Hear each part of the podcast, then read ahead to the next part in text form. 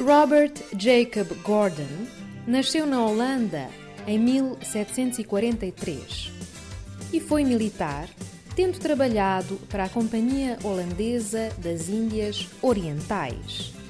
Ficou conhecido por ter participado em diversas expedições na África Austral no século XVIII e pelos seus trabalhos de botânica.